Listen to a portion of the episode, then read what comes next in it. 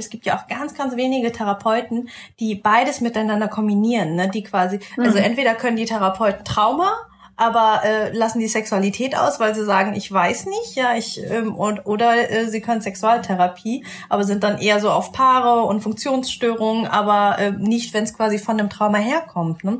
Und da bist du einfach Vorreiterin. Hi und herzlich willkommen im Me Too Podcast, dem Podcast für Opfer und Betroffene von sexueller Gewalt. Ich bin Mai Nguyen und ich führe dich hier durch. Bitte, bitte sei achtsam mit dir beim Hören des Podcasts. Wenn dich die Inhalte triggern, such dir auf jeden Fall Hilfe, denn das Schweigen hat ein Ende.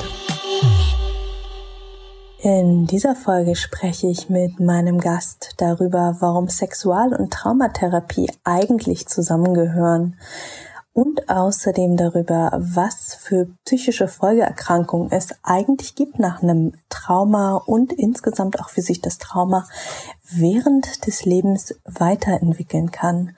Eine sehr, sehr spannende, sehr wissenschaftliche Folge, die ja von ganzem Herzen kommt. Viel, viel Inspiration beim Hören. Hi und herzlich willkommen zu einer neuen Podcast-Folge. Heute wieder in Bild und Ton. Das heißt, wenn ihr uns lieber zuschauen wollt, könnt ihr das auch sehr, sehr gerne auf YouTube tun. Also, ich habe heute wieder einen super, super spannenden Interview-Gast bei mir und ich freue mich riesig, habe mich auch ewig lange darauf vorbereitet und ich habe ganz, ganz viele tolle persönliche Fragen von euch eingesammelt. Ich habe nämlich heute die Frau Dr. Melanie Büttner bei mir. ähm, unsere Geschichte ist auch eine ganz spannende, weil wir über mehrere Ecken aufeinander gestoßen sind oder ich eher auf sie. Ich habe nämlich über einen meiner Lieblingspodcasts, Jung und Freudlos heißt der. Also wer ein bisschen was über Psychotherapie, Psychiatrie und ich sag mal psychische Krankheits- und Gesundheitsbilder erfahren möchte, höre da sehr, sehr gerne rein. Das ist ein Podcast, den liebe, liebe ich sehr. Und da wurde mal empfohlen, ähm, dass ähm, der DEGPT, so, ganz, ganz viele Buchstaben, so, hä, was war das? Und das ist der deutschsprachige, warte, jetzt, oh, jetzt, äh, jetzt rede ich und jetzt kriege ich nicht mehr, hilfst du mir gerade mal? Deutschsprachige Gesellschaft für Psychotraumatologie. Genau. Komplizierter Name. Ja, dieses lange Ding. Und dann dachte ich, boah, das ist ja voll cool. Da gibt's eine ganze Gesellschaft, die sich mit Trauma Erkrankungen, Traumafolgestörungen etc. beschäftigt. Und dann habe ich gedacht, ähm, in meinem jugendlichen Leichtsinn, ich schreibe die mal an, mal gucken, die können ja nicht mehr sagen als nein. Und dann habe ich tatsächlich eine Antwort bekommen mit dem Kontakt von der Melanie und äh, die mich auch direkt geduzt hat und meinte so, ja du, ich hoffe, das ist okay, dass du und wenn du magst, können wir gerne ein Podcast-Interview machen. Ich so, boah, geil. und so sind wir hier gelandet. Cool, so sind wir hier. Hallo Mai. Hi Melanie, ich habe cool, dass du da gesagt. bist. Vielen Dank. Vielen Dank für die Einladung. Finde ich total schön. Und ich freue mich sehr auf das Gespräch und finde es großartig, dass du dich um diese Themen kümmerst, um die du dich kümmerst. Das sind ganz wichtige Themen. Vielen lieben Leben. Dank. Hm. Ähm, genau, magst du dich einfach mal selber vorstellen? Ja, du hast ja schon gesagt, Melanie Büttner ist mein Name. Ich habe äh, einen Doktortitel tatsächlich erworben an der Universität, wo ich bis heute arbeite. Also was bin ich? Ich bin Ärztin, ich bin Psychotherapeutin, Traumatherapeutin, Sexualtherapeutin und habe tatsächlich so diese klassische Laufbahn gemacht, äh, Medizinstudium und ähm, und Traumaausbildung und äh, Ausbildung zur psychosomatischen Fachärztin und habe irgendwo über diesen Weg auch das Thema Sexualität entdeckt als berufliches Wirkungsfeld, sag ich mal. Und das ist, glaube ich, das, womit mich die meisten jetzt in Verbindung bringen, weil ich seit drei Jahren für Zeit Online so einen Sex-Podcast mache. Der heißt, ist das normal? Und ähm, genau, den hast du ja, da hast du ja auch schon mal so ein bisschen reingehört. Also wir haben da mhm. viele Themen rund um Sexualität und äh, rund um die Frage, wer bin ich als sexuelles Wesen, wer möchte ich sein und auch rund um die Frage, was sind meine Bedürfnisse, was sind meine Grenzen in dem Bereich. Und da kommen wir ja dann auch irgendwo an das Thema Trauma ran, hier und da und dort, was mir auch ein Anliegen ist, das da immer wieder mit reinzunehmen. Hm. Ja, das, das finde ich so cool. Also das war, also irgendwie, wie wir zusammengefunden haben, das ist auch so ein bisschen Arsch auf Eimer. Ne? Also ich bin quasi, ähm, habe quasi äh, geschaut nach Trauma und dann bekomme ich tatsächlich noch dich, die nicht nur Trauma und, auch, sondern auch noch Sexualtherapeutin ist. Und dachte ich, boah, wie cool ist das denn? Weil das ist so ein, so ein Thema, was ich schon so lange angehen will, aber was, also ich sag mal, breiter streuen möchte und deswegen auch hier im Podcast. Aber es ist so schwierig und wir haben uns ja auch im Vorgespräch schon ausgetauscht. Es gibt ja auch ganz, ganz wenige Therapeuten, die beides miteinander kombinieren, ne? Die quasi, also mhm. also entweder können die Therapeuten Trauma aber äh, lassen die Sexualität aus, weil sie sagen, ich weiß nicht, ja, ich ähm, und oder äh, sie können Sexualtherapie, aber sind dann eher so auf Paare und Funktionsstörungen, aber äh, nicht, wenn es quasi von dem Trauma herkommt. Ne? Und da bist du einfach Vorreiterin. Ja, und, und das ist tatsächlich, ich empfinde es als, als sehr tragisch, weil für viele Menschen Trauma ja in der Sexualität stattfindet. Mhm. Und natürlich liegt die Verletzung und der Schmerz in der Sexualität und natürlich zeigen sich häufig auch die, die Folgen in der Sexualität und machen es den Menschen dann oft über Jahre oder ein Leben lang schwer. Und aus dem Grund finde ich so wichtig, dass man sich ähm, auch so, so von Seiten der Therapeuten und Therapeutinnen dieses Themas annimmt. Aber da ist so wie du richtig gesagt hast, da ist einfach noch ganz viel Unsicherheit in dem Bereich. Also ist ganz oft so die Haltung, ja, wir wollen ja niemandem schaden. Und mhm. gleichzeitig haben die Menschen, die dann Trauma erlebt haben, unheimlich viel Leidensdruck und wünschen sich oft normal mit jemandem sprechen zu können. Ja, die mhm. Therapeuten sind aber unsicher, weil sie es nirgendwo gelernt haben, weil es in den Ausbildungen bisher nicht vermittelt wird. Wie gehe ich mit einem sexuell traumatisierten Menschen um, der über seine Sexualität sprechen will? Also da gibt es tatsächlich noch unheimlich viel zu tun. Und das ist so ein Thema, mit dem ich sehr Feuer gefangen habe, so über meinen eigenen beruflichen Weg, ähm, weil es ursprünglich auch mal Thema meiner Doktorarbeit war. Aber das klingt jetzt irgendwie so super akademisch und abgehoben. Was mich tatsächlich dann irgendwann gepackt hat, ist zu sehen, ähm, ja, wie, wie viel Not häufig ist bei den, bei den Menschen, die dann merken, weil sie sexuell traumatisiert sind, da, da entstehen Schwierigkeiten in der Sexualität. Hm. Und das finde ich so stark und du, du setzt dich ja auch ganz, ganz stark dafür ein, ne, dass äh, in die ähm, therapeutischen Ausbildungspläne, ähm, ins Curriculum da ähm, ja die beiden Themen auch kombiniert miteinander reinkommen und nicht in der einzelnen. Ne? Ja, das würde ich mir sehr wünschen. Das ist eigentlich der Hauptgrund, weshalb ich mich in, in dieser Fachgesellschaft mit dem langen Namen, die DEGPT, weshalb ich mich da so engagiere, auch mit einer Arbeitsgruppe, wo ich ähm, glücklicherweise tatsächlich jetzt über die Jahre auch einige Mitstreiterinnen gefunden habe, also Traumatherapeutinnen, Sexualtherapeutinnen, die sagen, wir wollen das Thema voranbringen. Und wir versuchen miteinander so aus unserer jeweiligen Erfahrungen und auch aus dem, was man von woanders weiß, was schon mal jemand aufgeschrieben hat, in Amerika vielleicht, was es an an äh, Wissen aus Studien gibt. Also so auf der Basis versuchen wir einfach so eine Art ähm, Lehrgang oder man sagt dann Curriculum, ne? also so einen Ausbildungsgang zusammenzustellen, den wir dann auch zur Verfügung stellen können.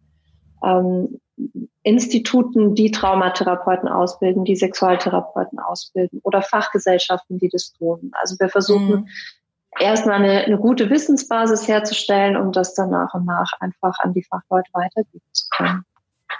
Super gut, super wichtige Arbeit, die ihr da macht. Cool.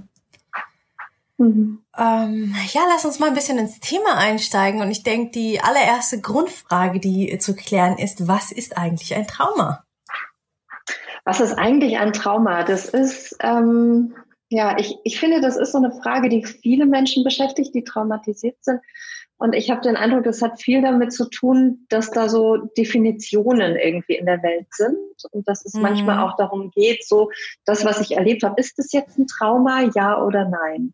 Also man kann sich erst, also man kann sich natürlich erstmal daran ausrichten, welche Definitionen gibt es und da gibt es so Diagnosesysteme und die haben versucht, das so ein bisschen zu greifen und da liest man dann so je nachdem, wo man nachliest, liest man sowas wie ein Trauma ist ein extrem belastendes Ereignis, das in mir heftige Gefühle auslöst. Also sowas wie ganz starke Angst, Entsetzen, Ohnmacht, Hilflosigkeit.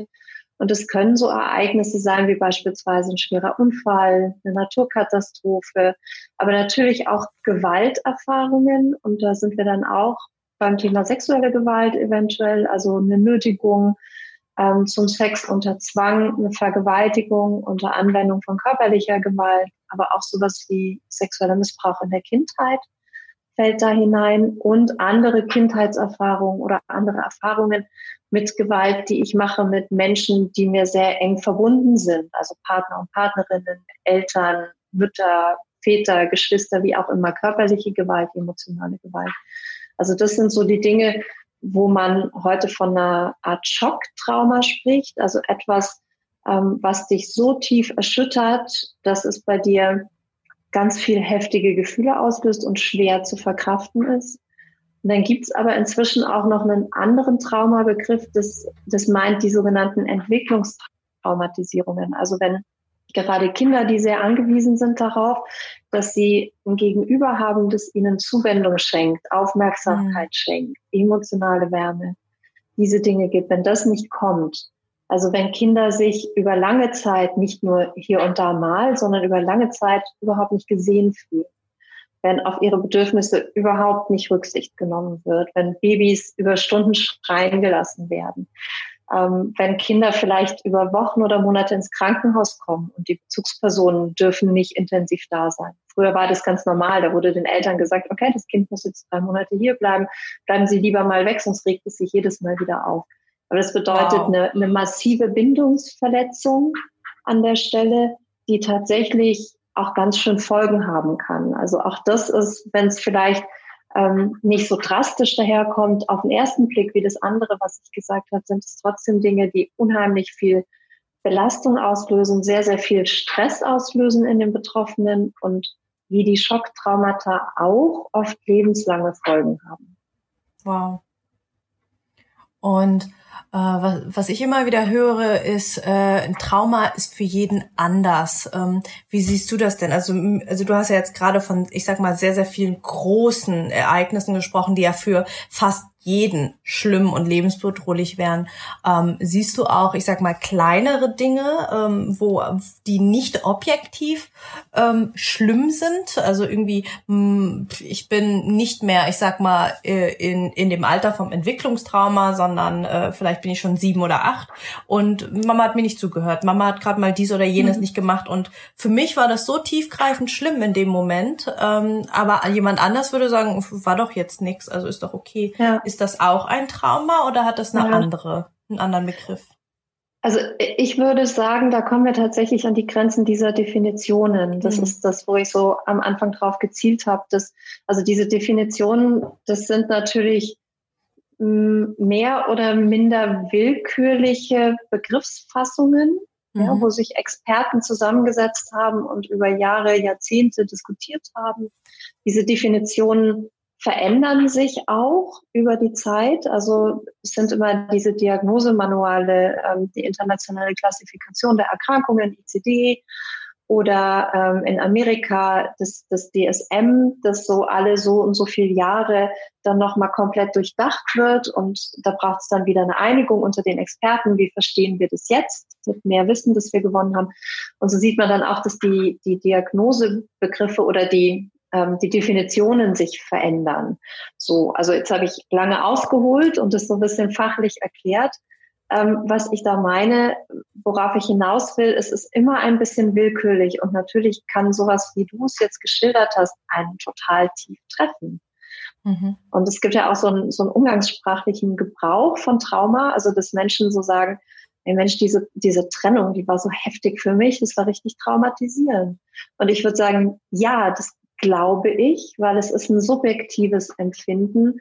Und wenn wir, wenn wir jetzt hingehen und werten und sagen, ah nee, das ist aber kein Trauma, weil das ist ja kein Missbrauch, dann ist das eigentlich eine Wertung von jemand anderem über dein persönliches Erleben hinaus. Und das ist vor allen Dingen dann wichtig, wenn es um so Sachen geht wie, ähm, wer zahlt denn die Therapie für diese Person? Also wenn du sagst, ich ähm, möchte hier eine Diagnose stellen, das ist eine Traumafolgestörung, dann brauche ich diese Traumadefinition als Eingangskriterium, damit die Krankenkasse die Therapie dafür bezahlt. Und es würde dann nicht passen bei einer Trennung. Und letztlich ist auch die Frage, was löst so ein Ereignis in dir aus und was bedeutet das für deinen persönlichen Entwicklungsweg? Und ich finde, es kommt nicht darauf an, dass es jetzt diese oder jene ähm, diese oder jene Eingangskriterien erfüllt, sondern Belastung ist, also sagt man es häufig in der Psychotraumatologie auch, das ist auch so ein Kontinuum. Also es gibt natürlich kleinere Belastungen, stärkere, heftigere Belastungen und irgendwann werden sie ganz, ganz schwer und ganz, ganz stark. Und mhm. irgendwo dazwischen ist es halt willkürlich entschieden worden, ab dann sprechen wir von einem Trauma. Mhm. Spannend. Und du hast jetzt schon mehrmals das äh, sehr fachliche Wort Traumafolgeerkrankung genannt. Ja. Ähm, was ist das eigentlich ähm, und gibt es mehrere Arten davon? Es gibt verschiedene ja, Traumafolgeerkrankungen oder Traumafolgestörungen. Das ist tatsächlich der Fachbegriff. Also das bekannteste ist die PTBS, die posttraumatische Belastungsstörung. Ähm, was bedeutet, dass du ein heftiges Ereignis hattest, halt ein Trauma erlebt hast und ähm, hast immer wieder so ein Wiedererleben. Also es kommen immer wieder ähm, entweder Bilder hoch oder es kommen Gefühle hoch, die mit dem Trauma in Verbindung stehen. Es kommen Gedanken hoch. Und es ist aber so ein, so ein Erleben nicht wie wenn ich auf eine Erinnerung von früher zurückblicke und die mit Abstand erzähle, sondern es erfasst dich so stark, dass du das Gefühl hast, du bist jetzt wieder drin. Also es ist dann mhm. manchmal gar nicht möglich, das Alte und das Heutige zu unterscheiden.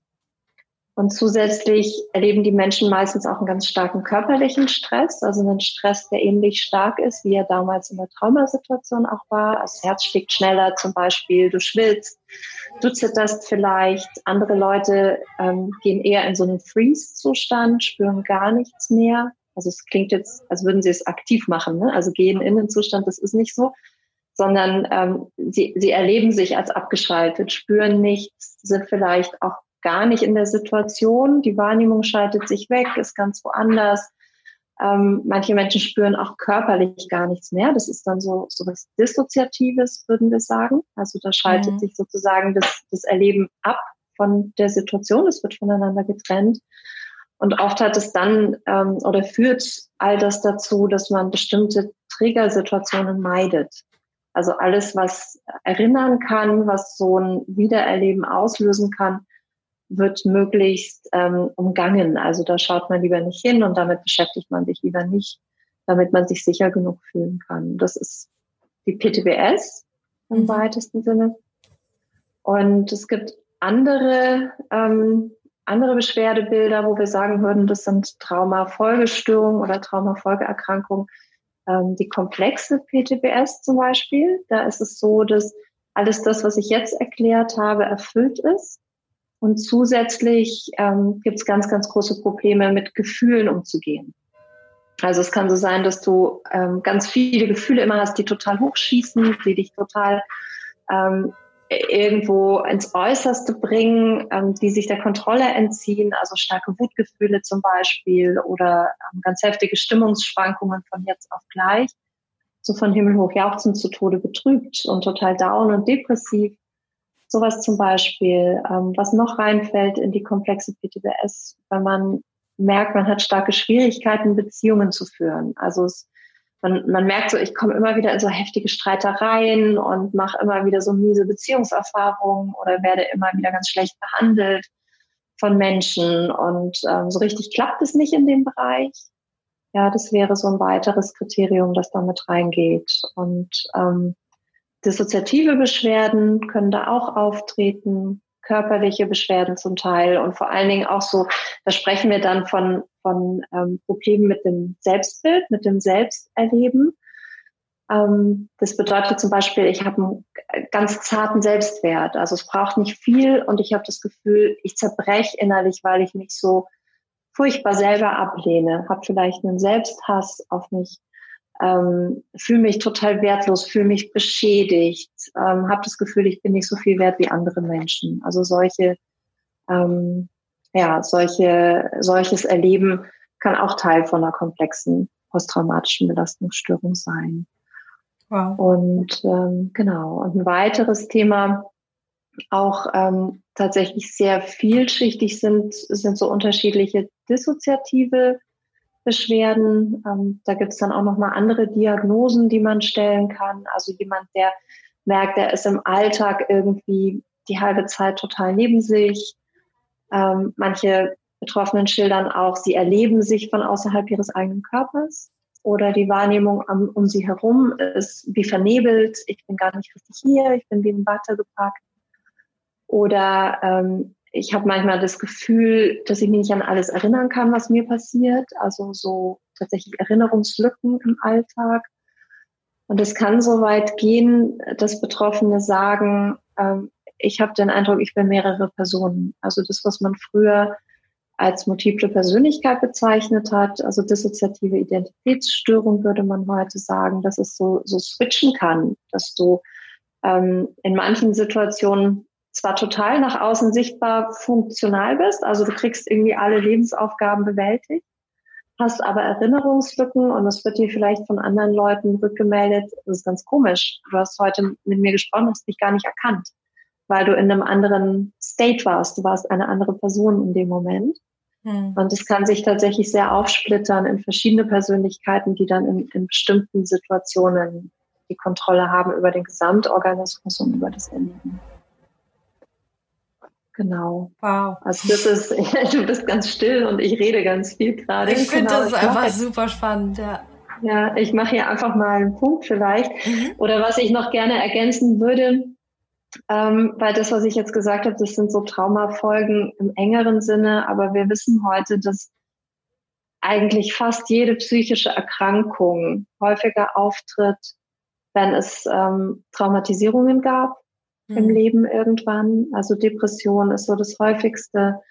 Verschiedene Angsterkrankungen, zum Beispiel Zwangserkrankungen, Essstörungen, ähm, Suchterkrankungen, also wenn man mit dem Alkohol Schwierigkeiten hat oder, oder mit Drogen, mit, ähm, mit Tabletten, viele sexuelle Probleme. Also es gibt fast keine psychische Erkrankung, ähm, wo es sich nicht lohnen würde, mal zu gucken, gab es traumatische Erfahrungen in der Vergangenheit und spielen die hierbei vielleicht eine Rolle. Ich würde mhm. das Ganze verstehen.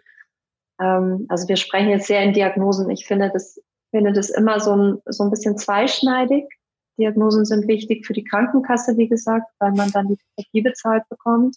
Mhm. Diagnosen sind vielleicht auch wichtig, damit man versteht, wie machen wir eine Therapie miteinander für Betroffene selbst finde ich es immer wichtig, das von sich selbst wegzuhalten, weil sonst man leicht das Gefühl bekommen kann, ich bin tatsächlich krank, ich bin kaputt, ich bin nicht in Ordnung. Das verstärkt so ein Gefühl von, ich bin durch das Trauma beschädigt. Tatsächlich, was dahinter steht, sind Bewältigungsmechanismen. Also es ist der Versuch von Seele und Körper, nicht nur der Versuch, sondern das Bemühen von Seele und Körper, emotional und auch körperlich zu überleben.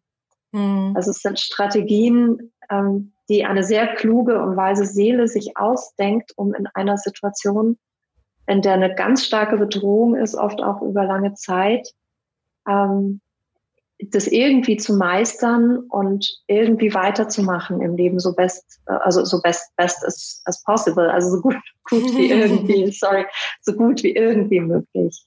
Ja, und ich finde, das ist, das ist eine ganz, ganz schöne Sichtweise auf, ich sag mal, in Anführungsstrichen Krankheit, ähm, die, glaube ich, ganz, ganz vielen Menschen hilft. Also wenn ich in meiner Zusammenarbeit Worte.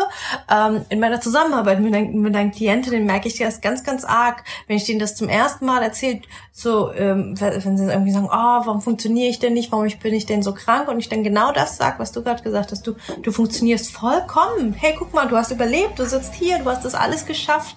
Ähm, dein Körper, Absolut. deine Seele haben gemacht, dass du jetzt hier bist und hier sein kannst. Das ist großartig. Und dann bekomme ich meistens erstmal so ganz, ganz einen Blick mit ganz, ganz großen runden Augen und dann irgendwie die Erkenntnis, boah, stimmt, der hat genau richtig funktioniert. Der hat alles getan, damit ich heile und gesund sein kann, soweit es eben geht. Ja, so ist es. Und ich finde auch, das braucht eine Würdigung an der Stelle. Mhm. Ja, es braucht eine Würdigung, das anzuerkennen und, ähm, und, und das hat dann auch im besten Fall eine Wirkung auf meinen eigenen Wert, also wie ich mhm. mich selbst sehen kann. Und ich finde es immer sehr schwierig, also gerade weiß nicht, wie du es erlebst ähm, in, in der Beratung, in, in der Therapie, solange Menschen da so drin verhaftet sind in diesem, ich bin, ich bin kaputt gemacht worden und ich bin für immer kaputt und ähm, ich lehne mich ab und ich bin jetzt auch noch irgendwie total krank und guck doch mal, ne? Also solange man in diesem Loch so drinsteckt mit diesem wirklich ablehnenden Blick auf sich selbst, das, das verstärkt ja eigentlich die Traumawirkung. Ja, ja total. Und, und das, es braucht, finde ich, ganz stark so dieses, ähm, dieses Hey Mensch, also ich habe diese Seele und diese Seele hat Großartiges geleistet und ich habe viel, viel mehr vom Leben, viel, viel mehr Hindernisse in den Weg gelegt bekommen und schau und ich habe die gemeistert und hier bin ich. Mhm. Ja. ja. Und von da an kann es besser werden. Mhm. Ja. Super schön. Ähm, ich habe eine ganz spannende Frage. Ich habe es am Anfang schon erzählt. Äh, ich habe noch einiges an Fragen zugeschickt bekommen, anonymisiert. Ähm, und das finde ich total cool, dass ihr euch da getraut habt, mit euren Fragen zu kommen und dass wir ja jetzt gemeinsam hier drüber sprechen können. Und ähm, eine Frage war, ähm, können Traumata vererbt werden? Wie siehst du das? Wie ist Stand der Wissenschaft aktuell? Ja, ich finde, das ist eine total vielschichtige Frage. Also es gibt ja gerade auch viel Untersuchungen ähm, so aus, aus Richtung von ähm, Genetikforschern, mhm. die tatsächlich auch belegen konnten, an, also einerseits an Tierversuchen, aber teilweise auch an Menschen, dass bestimmte Bereiche ähm, in, in unserer genetischen Anlage verändert werden. Das sind nicht die Gene selbst, sondern das sind Regionen, die die Genaktivität kontrollieren und da hat man, ähm, hat man in Tierversuchen und auch zum Teil an, an Menschen gesehen, dass es da bestimmte Veränderungen gibt, die von Generation zu Generation weitergetragen werden können. So, das bedeutet aber nicht, dass ich, ähm, ich glaube, die Frage, die du mir vorab geschickt hast, da, da hieß es irgendwie, kann ein sexuelles Trauma weiter vererbt werden? Also nicht in dem mhm. Sinn, dass jetzt ein bestimmtes Trauma sich immer wiederholt. Das ist nicht in den, in den Genen festgelegt, sondern das sind eher bestimmte Auswirkungen auf den, auf den Körper, auf die Psyche, also dass das Stresssystem chronisch verändert wird beispielsweise. Und man hat aber auch gesehen über Generationen hinweg, dass es wieder neutralisiert werden kann, ah. wenn die Kinder in einem Umfeld aufwachsen, ähm, das die Dinge anders macht. Also dass viel Zuwendung mhm. gibt, wo sie ihre Entwicklungsbedürfnisse richtig gut erfüllt bekommen. Da wird es dann eventuell auch wieder anders. Also es ist nicht ein, ein Schicksal, dem ich für ewig ausgeliefert bin und es ist auch vor allen Dingen kein Schicksal für meine Kinder, wenn ich überlege, soll ich Kinder haben oder nicht. Also ich höre es mhm. immer wieder von, von traumatisierten Frauen, dass sie, dass sie so sagen, hey, ich, also Kinder zu bekommen, wenn das dann weitergegeben wird, dann bin ich ja schuld daran, dass die Kinder wiederum so krank werden und dass es denen so schlecht geht oder dass die wieder Traumata erleben. Außerdem bin ich sowieso eine ganz schlechte Mutter, weil ich habe es ja so in meinen Genen übertragen bekommen. Also das würde ich nicht so sehen. Man kann da sehr viel Einfluss nehmen, wenn man sich bewusst macht, was Kinder brauchen, um groß zu werden. Also das ist das eine. Das andere, was man als Vererbung verstehen kann, ist ähm, das, was man als transgenerationale Weitergabe von Traumata versteht. Das meint nochmal was anderes.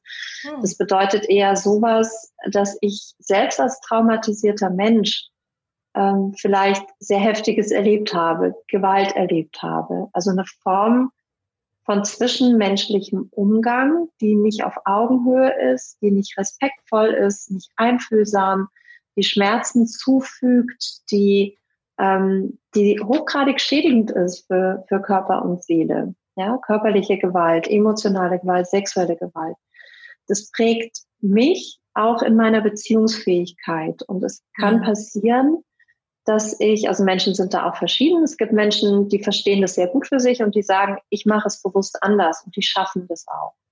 Und es gibt Menschen, die denken da nicht drüber nach, sondern ähm, die haben das als normal erlebt. Als Kind ist ja das auch normal, wenn du nichts anderes kennst. Ja. Und die gehen mit ihren eigenen Kindern dann auf ähnliche Weise um. Also beispielsweise, wenn ich geschlagen wurde als Kind von, von meinen Eltern und habe bei meinen Eltern vielleicht auch gesehen, die schlagen sich gegenseitig, dann habe ich ein höheres Risiko, dass ich selbst in meinen Beziehungen später immer wieder in, in Gewalt verwickelt werde mit meinem Partner oder dass ich meine eigenen Kinder schlage. So. Und mhm. das ist auch eine Form von Transgenerationalität, ähm, was wir sagen, dass einfach diese, ja, diese ungünstige Art Beziehung zu führen weitergegeben wird. Und das kann dann tatsächlich über Generationen dazu führen, ähm, dass, dass Kinder immer wieder traumatisiert werden, oder auch bei sexueller Gewalt zum Beispiel, ähm, wenn, wenn du als Kind nicht gelernt hast, dass deine Bedürfnisse wichtig sind. Wenn du nicht gelernt hast, dass du Nein sagen darfst, wenn sich was nicht gut anfühlt. Dann hast du ein sehr viel höheres Risiko, dass dir später Gewalt widerfährt, weil Gewalt auch wiederum in so einem, also sexuelle Gewalt, weil sexuelle Gewalt sich auch in so einem Kontinuum abspielt. Hm. Es gibt natürlich diesen, diesen Überfall, jemand überfällt mich auf der Straße und wendet körperliche Gewalt an. Das ist nicht das, was ich meine, sondern es sind diese Erfahrungen, wo, wo Kinder oder gerade junge Menschen ähm, vielleicht gelernt haben, das ist normal, dass meine Grenze nicht sein darf. Also ich habe gar kein Recht, Nein zu sagen. Ja, und ähm, können sich an der Stelle nicht wehren, können sich nicht abgrenzen, nicht verteidigen. Und dann passiert ein Übergriff. Ja, während, während Kinder, die so großgezogen werden, dass ihnen erklärt wird, hey, du kannst jederzeit, ja, kannst du laut und deutlich Nein sagen. Die haben nicht immer, aber in vielen Fällen bessere Chancen, sich da zu schützen. Hm. Wow. Okay, also tatsächlich sehr, sehr vielschichtig, weil als ich die Fragen gelesen habe, dachte ich so, oh ja, gut, da, da kann, kann die Melanie schnell ein Flott oder ja oder nein oder noch ein bisschen was zu erzählen. Aber sehr, sehr spannend, dass da ja auch so viele Ebenen von gibt. Und ich finde es unglaublich schön und ähm, ja irgendwo auch beruhigend zu hören. Ich meine, dadurch, dass ich auch Missbrauch erlebt habe, und ich höre es auch von vielen Frauen, die es erlebt haben, die eben wirklich Angst haben, Kinder zu bekommen. Die sagen, ich weiß nicht, ob ich Kinder haben will. Ich habe Angst, dass denen das dann auch passiert. Und da einfach von dir zu hören, das kann man ja. verhindern. Da kann man die Kinder ganz, ganz bewusst nochmal stärken und ihnen Tools mit an die Hand geben, ohne gluckenhaft zu sein. Mhm. Inzwischen gibt es auch ganz viel, was da passiert. Also Frauen, verschiedene Frauen, teilweise auch Frauen, die selber von sich sagen, ich bin traumatisiert und ich will es anders machen mit meinen Kindern, die in den sozialen Medien sehr aktiv sind. Also eine mhm. beispielsweise, ich weiß ihren Nachnamen jetzt nicht, aber das ist Ruth. Die hat ähm, den Kompass gemacht, also kann man, glaube ich, unter Ruth und Kompass einfach googeln oder auch okay. auf Instagram gucken. Ähm, die macht da unheimlich viel und wendet sich grundsätzlich mal an, an alle Mütter und Väter, aber eben auch an Menschen, die selber traumatisiert sind. Und da gibt's Foren, wo man sich auch ähm, einklinken kann, anmelden kann, wo tatsächlich auch traumatisierte Mütter miteinander in Kontakt gehen. Und, ähm, und der Ruth geht ganz viel darum, dass sie immer wieder darauf hinweist, was ist eigentlich eine gute Beziehung zwischen Eltern mhm. und Kindern Mhm. Und ähm, warum ist, also ich glaube, früher hieß es nicht der Kompass, sondern unerzogen. Warum ist Erziehung so toxisch? Also Erziehung in dem Sinn, wie es häufig definiert wird, ne? also konsequent sein, streng sein, auch mal mit Strafe arbeiten und Timeout und alle diese Dinge. Das sind alles kleine Mikroverletzungen in der Beziehung, mhm. im Vertrauensverhältnis zu den Eltern.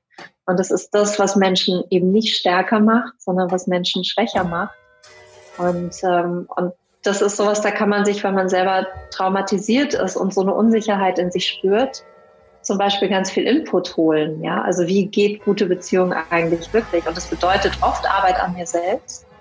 Mhm. Nicht nur für traumatisierte Menschen, sondern für ganz, ganz viele Menschen, weil wir immer noch so geprägt sind. Das bedeutet zum Beispiel auch ganz viel Arbeit an der eigenen Wut. Also viele Menschen haben Wut. Jeder hat eine Wut in sich. Die einen spüren es mehr, die anderen weniger bei traumatisierten Menschen ist oft auch die Angst da, weil sie so die zerstörerische Seite erlebt haben von Wut, dass sie Angst haben, oh mein Gott, also ich könnte mein eigenes Kind schlagen, ich könnte so ein Monster werden, ich könnte mein eigenes Kind zerstören. Und mhm. da kommt es zum Beispiel ganz viel drauf an, einen liebevollen Umgang mit der Wut zu finden, auch Verständnis für sich selbst und den eigenen Schmerz zu finden, aber gleichzeitig auch ähm, zu schauen, welche Wege gibt es, mit meiner Wut konstruktiv umzugehen und mit meinem, mit meinem Kind, also für mein Kind zu sorgen, dass es nicht dadurch beschädigt wird. Ja. Super schön. Ähm, dann würde ich, wenn wir gerade schon mal bei Fragen sind, würde ich gerade einfach noch mal eine ganz klar vorlesen wollen. Dann haben wir nämlich auch die mhm. Worte der Leserin oder der Fragerin. also sie hat eine Frage zum Thema Trauma und Sexualität.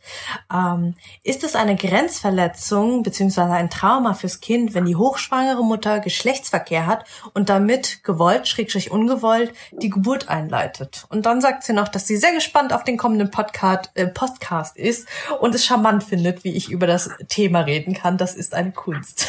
Das finde ich sehr Super. schön. Danke für das Kompliment. Würde ich dir auch machen wollen, Mai. Tatsächlich eine Kunst. Wunderbar. Ja, zu der Frage. Also ich habe die Frage gelesen und hatte spontan eher so ein m -m, würde ich nicht als Trauma sehen. Also es geht ja, es geht ja darum, dass ähm, das Kind kurz vor der Geburt steht. Also es gibt so einen Zeitraum kurz vor der Geburt, wo Frauenärzte zum Beispiel ähm, sogar empfehlen, man sollte da Sex haben, um auf mhm. natürlichem Weg die Wehen auszulösen. Ja, oh, durch okay. das durch das Sperma kann es sein, dass kurz vor der Geburt Wehen ausgelöst werden und das Kind dann auf einen natürlichen Weg kommen kann. Und gerade wenn eine Frau mit der Schwangerschaft schon über den Termin ist, ist das so etwas, was häufig irgendwie angewendet wird, so als Versuch. Spannend. Ähm, genau, finde ich, finde ich auch spannend. Und das andere, was da, ich weiß nicht, ob das mitschwingt, aber bei mir ist es ein bisschen ähm, so angekommen oder ich habe hab an was anderes gedacht, eine Frage, die mir häufiger gestellt wird ähm, ist es nicht für ein Kind sowieso traumatisierend, wenn es im Bauch ist und die Eltern haben Sex. Mhm. Ja, weil das, das Kind kann ja, gehört. Genau, ne? Also das Kind kann ja keinen Konsens geben. Also es kann, das hat nicht die Möglichkeit zu sagen, ähm, ich finde das in Ordnung. So, also ist es jetzt Sex gegen meinen Willen als Kind.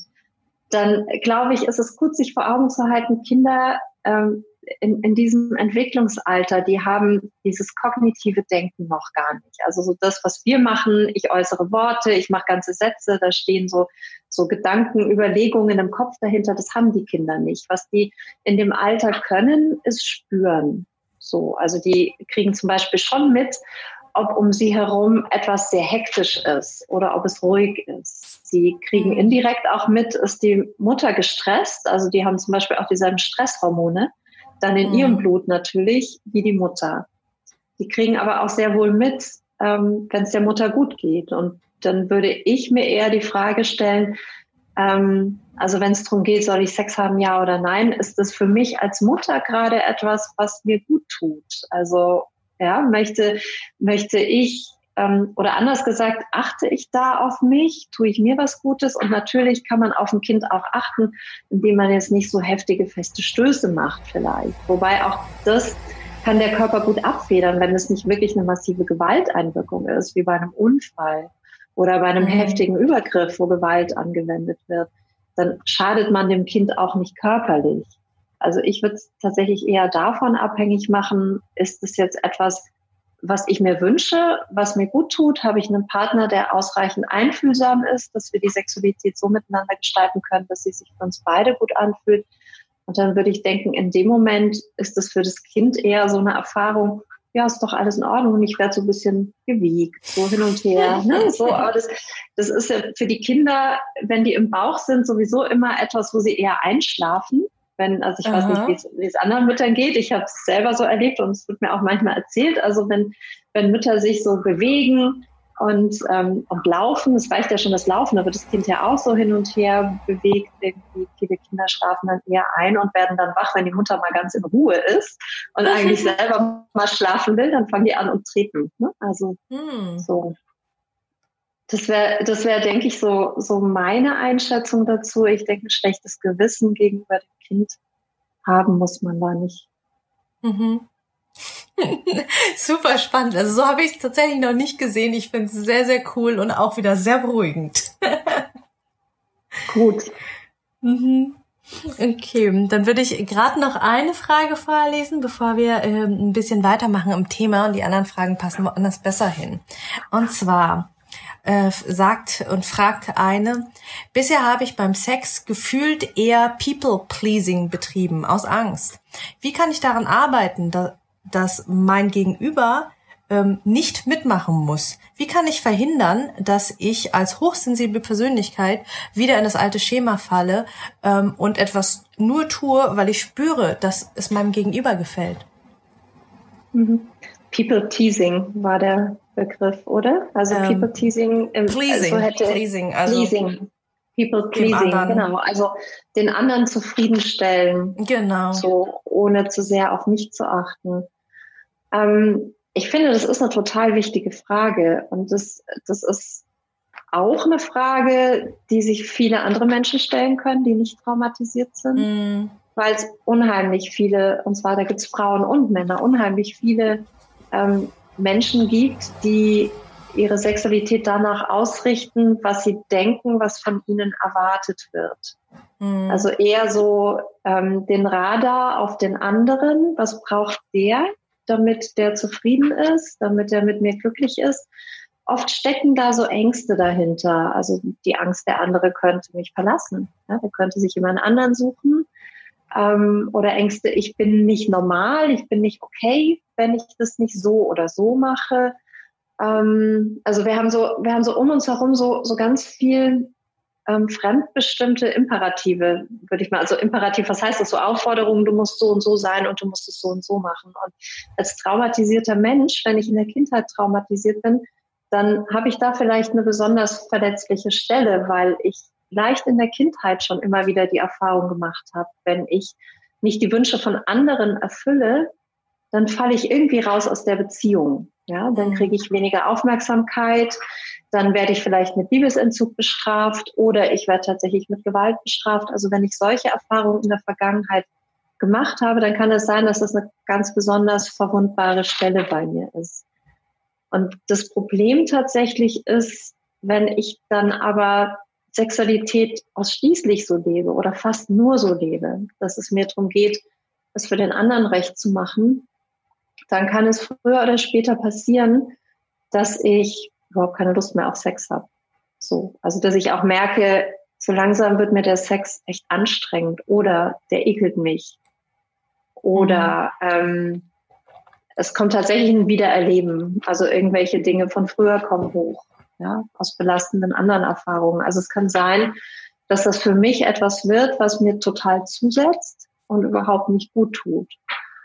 Und ähm, von daher würde ich empfehlen, ähm, mal hinzugucken, was sind überhaupt meine Bedürfnisse in der Sexualität und vielleicht auch sowas mit mir selber auszumachen, dass ich sage, ich mache nichts, was mich belastet, ich mache da nichts, was mir zu viel ist, was mich anstrengt, ich mache nichts, was mich richtig stresst, was mir weh tut also es gibt unheimlich viele Menschen, die, die machen weiter beim Sex, obwohl er ihnen wehtut. Weil sie denken, es liegt an ihnen, sie machen was falsch und sie müssen es leisten können. Also mhm. meine Erfahrung ist, ähm, man kann eigentlich nur dann eine Sexualität haben, mit der man zufrieden ist oder glücklich ist. Und man kann sich auch nur dann in der Sexualität sicher fühlen, was ja nochmal ein, ein anderes Thema oft ist für traumatisierte Menschen. Wie kann ich mich überhaupt sicher fühlen? Mhm. Wenn klar ist, dass ich nicht über meine Bedürfnisse ähm, so massiv hinweggehe.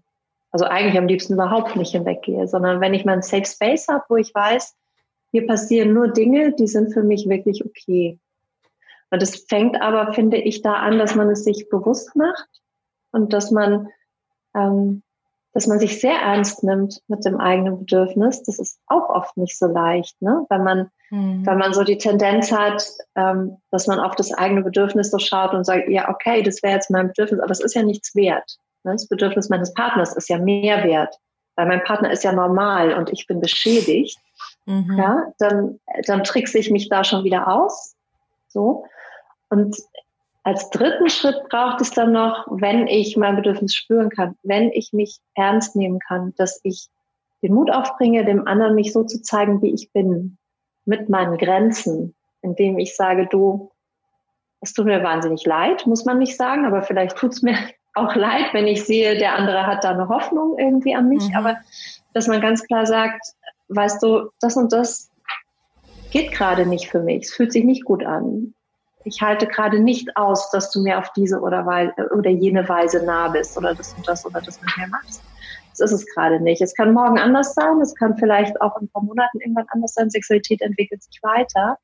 Ja. Aber meine Erfahrung ist, ähm, die entwickelt sich erst dann wirklich weiter, wenn Sicherheit hergestellt ist und wenn ich ein Wohlgefühl erleben kann. Dann mhm. entstehen wieder neue Spielräume. Ja, super schön. Und ich, also ich habe für mich auch tatsächlich, ist auch noch gar nicht so lange her, vielleicht von einem halben Jahr auch ein sehr, sehr ähnliches Aha-Erlebnis gehabt, so wie du es jetzt gerade besch beschrieben hast, dass ich quasi ähm, ich Nein gesagt habe zu meinem Partner. Ja, also er, er es war irgendwie morgens und äh, wir lagen im Bett und er kam quasi und fing dann halt ähm, an rumzufummeln und ich habe irgendwie gemerkt so, boah, ich mag nicht. Und dann, obwohl ich ganz genau weiß, ich kann Nein sagen. Ich weiß, also, ne, kognitiv weiß ich das alles und bin da äh, auch durch ganz, ganz viele Prozesse durch. Und dennoch war ich in dem Moment, wo ich dachte so, boah, wenn ich jetzt Nein sage, dann dreht er sich um und spielt an seinem Handy. Dann, dann, dann bin ich quasi abgeschossen, in mhm. Anführungsstrichen. Mhm. Und ähm, ich habe mich aber, mir aber trotzdem Herz gefasst und gesagt so, du nein. Und das Schöne an der Stelle war, wo ich dann ähm, total dankbar für war, dann hat er, anstatt das einfach als großes Nein zu nehmen, hat er gefragt, ganz explizit, was Nein, was davon möchtest du nicht? Und dann mhm. habe ich gemerkt, ah, ich mag keine Penetration. Also ich mag gerade weder einen Penis noch einen Finger noch irgendwas in mir drin haben. Und damit war er total in Ordnung. Und dann haben wir anders gemeinsam weitergespielt, weil alles andere war, war schön und habe ich gewollt, aber es war so, so ein Moment, wo ich, äh, wo ich bis heute noch unglaublich dankbar für bin, der für mich ganz, ganz heilsam war. Eben, dass ein Nein weder eine direkte Ablehnung von ihm dann zur Folge haben muss, noch dass mein Nein ähm, ein Nein, ich will gar nichts davon ist, sondern, ah, Moment, er gibt mir gerade die Chance reinzuspüren, was ich nicht möchte. Ja, und das finde ich super schön und das, das zeigt, wie wichtig es ist, miteinander darüber sprechen zu können. Mhm. Und zwar ähm, und zwar auf eine liebevolle und einfühlsame Art und Weise. Und das bedeutet für einen Partner oder eine Partnerin natürlich auch zu gucken, wie kann ich mit diesem Nein umgehen. Ne? Also man kann es mhm. ja als Kränkung auffassen, man kann es als Ablehnung auffassen. Ähm, man kann das Gefühl haben, ich werde hier nie gesehen. Also manchmal sind ja da dann auch Verletzungen beim Gegenüber. Aber ihr habt es total schön gelöst, indem ihr miteinander mhm. Gespräch, gesprochen habt und geguckt habt, ähm, was ist denn da noch möglich? Ne? Und bei ganz vielen Menschen, also ich spreche wahnsinnig viel mit Menschen, die sexuell traumatisiert sind, wenn man da mal nachspürt und hinguckt. Ähm, manchmal können sie sich erstmal gar nichts vorstellen, was an Sex schön sein könnte. Das hat aber mhm. ganz oft damit zu tun, dass sie Sex mit Penetration gleichsetzen. Ne? Mhm. Also so, es wird uns ja auch so vermittelt. Also Sex heißt, da ist ein Penis und der geht in die Vagina und so und das ist Sex. Aber Sexualität kann natürlich so viel breiter sein und manche ähm, manche Betroffene sagen dann, oder manche Männer, manche Frauen, die sexuelle Gewalt erlebt haben, die sagen dann, ja Mensch, also wenn ich mal genau hingucke, wenn ich in den Arm genommen und gestreichelt werde, dann ist es voll schön für mich. Und vielleicht mhm. könnte ich mich so auch mehr annähern, aber oft ist es ja so, wenn ich dann gestreichelt werde, dann weiß ich schon, da wird gleich mehr gefordert von mir. Ne? Und also mhm. sozusagen diese, diese Annahmen, die da über wahrscheinlich die vielen Erfahrungen miteinander entstanden sind, die mal zu hinterfragen und miteinander zu sprechen, okay, was wollen wir denn jetzt heute? Was willst du? Was will ich? Was wäre für dich schön? Was wäre für mich schön? Worum geht's uns überhaupt in unserer Sexualität? Geht es uns darum, nahe zu sein? Wie können wir Nähe miteinander leben? Also solche Fragen, ich finde, die können schon total weiterhelfen. Mhm. Super stark, ja. Und total, also ich habe auch die, diese Verknüpfung auch gehabt, ne? Also so, sobald es intimer im Streicheln so wird, dann, dann muss quasi zwanghaft äh, Sex folgen und dann mhm. äh, quasi das, das schöne Streicheln schon abzulehnen, weil man gerade keine Lust auf den Sex hat, ist irgendwie ja da ja spannend, da in eine graduelle Kompetenz irgendwie zu kommen, zu spüren, so bis wohin mag ich und genau. was davon mag ich. Mhm. Genau. Braucht allerdings die Fähigkeit, dass du im Moment wirklich präsent sein kannst. Mhm. das ist sowas, also das sage ich jetzt, weil vielleicht auch ähm, Menschen dabei sind, die zuhören, die mit Dissoziation zu kämpfen haben. Also in dem Moment, wo ich sehr dissoziativ bin, da gelingt mir das natürlich nicht, weil ich ähm, zum einen meine Bedürfnisse, meine Grenzen gar nicht richtig spüren kann, auch körperlich nicht richtig gut mhm. spüren kann und auch nicht sagen kann, jetzt ist es hier zu viel und Staub und jetzt brauche ich was anderes. Das heißt, für Menschen, die, ähm, die viel mit Dissoziation zu tun haben, ist es häufig ein erster Schritt daran zu arbeiten, in dem Moment präsent zu bleiben und gerade auch in der Sexualität präsent zu bleiben auch wenn da vielleicht Dinge hochkommen von früher. Ne? Und ich finde eine wunderbare Arbeit, um dahin zu kommen, sind so traumasensible Körpertherapien. Ich meine mhm. jetzt gar nicht Sexualtherapie, das ist, finde ich, ähm, ist da fast ein bisschen zu fordernd an der Stelle erstmal. Ähm, weil kein Sicherheitsgefühl oft da ist im ersten Moment, aber so, so vorsichtig, behutsam mit dem eigenen Körper zu arbeiten, zum Beispiel mit einer Feldenkreisarbeit oder mit einer anderen, mit einer anderen sanften Körpertherapie bei jemandem, der traumasensibel arbeiten kann. Dadurch schulst du total dieses, was du jetzt im Prinzip schon hast, dieses, ich kann im Moment sein, ich kann spüren, wann es mir zu viel wird und ich kann es auch sagen. Ja? Mhm. Und ich kann vor allen Dingen meinen Körper auch spüren und mache nicht die Erfahrung, da ist alles total abgeschaltet und ich kriege überhaupt keine Nuancen mit. Mhm. Ja. Ja, super schön. Wow. Ähm, du hast mich gerade so voll mitgenommen und jetzt bin ich gerade voll raus aus der Moderation. Sorry. Ach, das ist total schön. Ähm, Genau. Ähm, wir, wir haben jetzt gerade schon, schon ganz, ganz viel über das Thema Sexualität gesprochen von sexual traumatisierten Menschen. Und ich finde es so, so schön, dass du, dass du da so locker und leicht drüber sprichst, dass es einfach was vollkommen Normales ist. Und ähm, ich mag jetzt kein, ich sag mal, neuen Stereotyp und so diese Krankheiten und diese Probleme hast du als Opfer. Ähm, und gleichzeitig glaube ich, ist das gerade, sind wir gerade haben wir hier gerade eine unglaublich offene und schöne Plattform, wo wir einfach mal über Dinge reden können, wo die Menschen, die uns gerade zuhören, ähm, die sie vielleicht woanders nie oder seltenst mal zu hören bekommen.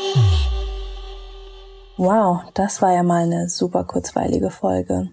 In der nächsten Folge dreht sich der Großteil um eure Fragen, die ihr uns zugeschickt habt über Instagram, WhatsApp, Facebook etc.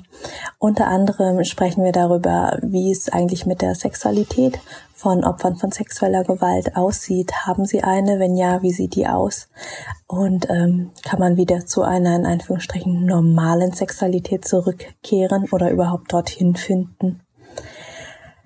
Wenn dir das gefällt, was du hier alles hörst, dann könnte für dich auch einerseits das Erste-Hilfe-Kit für Trauma spannend sein, das ich gerade entwickle. Schau gerne mal in den Links vorbei in den Show Notes auf meingyön.de slash links. Da stehen alle Infos zum Erste-Hilfe-Kit für Trauma. Das wird ja so ein, ich sag mal, kurzer, dreiseitiger Input, wo einfach äh, ganz, ganz viele Tipps und Tricks dazu stehen, ähm, was man eigentlich machen kann, wenn man Missbrauch erlebt hat, wo man sich hinwenden kann, welche Übungen es für den Alltag gibt, wie man mit Dissoziation, mit Flashbacks etc. umgehen kann.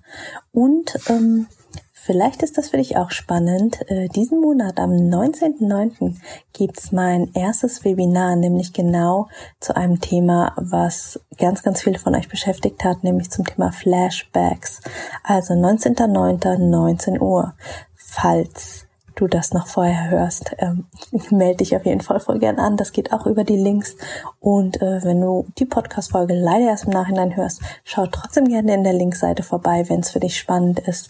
Ich werde am Anfang ähm, einen Input-Vortrag geben zum Thema Flashbacks. Was sind Flashbacks eigentlich? Wie wirken sie sich auf unseren Körper aus?